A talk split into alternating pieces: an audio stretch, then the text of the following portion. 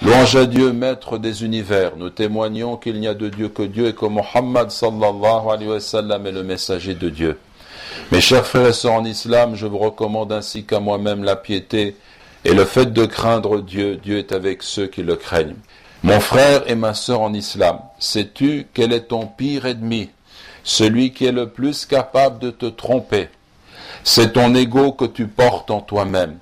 C'est de cet ego, ton moi, que te viennent les élans qui t'incitent au mal, et les désirs dont le diable fait son arme pour te vaincre. Ce combat entre toi et lui est ancien et continu. Le diable a préparé pour cela son armée, et il l'a fait savoir, comme cela est dit dans le Coran. Puisque tu m'as mis en erreur, dit le diable en s'adressant à Dieu, je m'assoirai pour eux sur ton droit chemin, puis je les assaillirai de devant, de derrière, de leur droite et de leur gauche, et pour la plupart, tu ne les trouveras pas reconnaissants. Cependant, dans ta lutte, tu disposes de l'arme de ta nature originelle qui te conduit à te tourner vers Dieu, comme cela est énoncé également dans le Coran, où il est dit Le diable n'a aucun pouvoir sur ceux qui croient et qui placent leur confiance en leur Seigneur.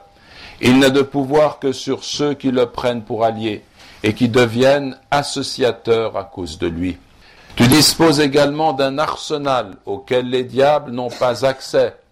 Qatada disait, le diable vient à toi, au fils d'Adam, par toutes les directions, sauf qu'il ne vient pas à la verticale au-dessus de toi. Il ne peut se mettre entre toi et la miséricorde de Dieu. En affirmant cela, Qatada se réfère au verset où le diable explique comment il compte égarer Adam et sa descendance. Je les assaillirai de devant, de derrière, de leur droite et de leur gauche. Le diable vient par ces quatre directions, par devant, par derrière, par la droite et par la gauche, mais il ne vient pas par le haut. Sais-tu, toi l'être humain, quelle est la chose la plus dure que le diable puisse t'infliger?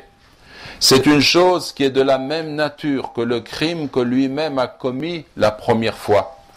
Le jour où il s'est rebellé contre Dieu en disant Je suis meilleur que lui, tu m'as créé de feu alors que tu l'as créé d'argile.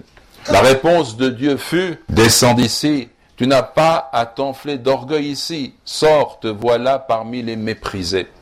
Ce je qu'il a dit et qui a été la cause de son rejet, ce Anna, qui signifie aussi en arabe moi, c'est la chose qu'il espère trouver en toi et qu'il cherche à réveiller en toi par toutes les ruses. Son art dans ce domaine est insolent et redoutable. C'est le crime pour lequel Dieu se met en colère de la façon la plus forte. Le prophète sallallahu alayhi wa sallam a affirmé, Dieu exalté soit-il, dit, la grandeur est mon manteau et la magnificence est mon vêtement. Celui donc qui me dispute l'un des deux, je le jette dans le feu. Hadith rapporté par et Ahmad.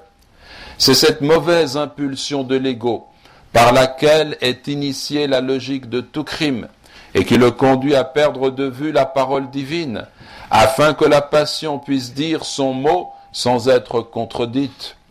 Comme il est dit dans le Coran, vois-tu celui qui a fait de sa passion son Dieu? Est-ce à toi d'être un garant pour lui? Cette épreuve du moi qui s'affirme est encore plus dangereuse pour celui qui est versé dans le savoir religieux et qui se distingue dans son engagement pour l'islam. Le diable, en effet, ne peut conduire ses croyants éclairés et engagés à renier ce dont ils sont convaincus et ce dont ils reconnaissent avec certitude la vérité. Il ne peut les amener à renoncer à mener l'action qu'ils sont convaincus de devoir mener et pour laquelle ils travaillent résolument.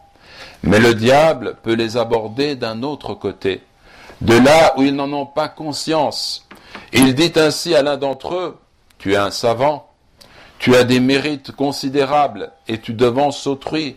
Regarde ces gens qui t'écoutent, qui te lisent, qui t'admirent. Toi, toi, toi. Le diable ne cesse ainsi d'insister en l'accaparant de tous côtés. Le plaisir de ce toi est en réalité une épreuve, et sa nuisance est dure.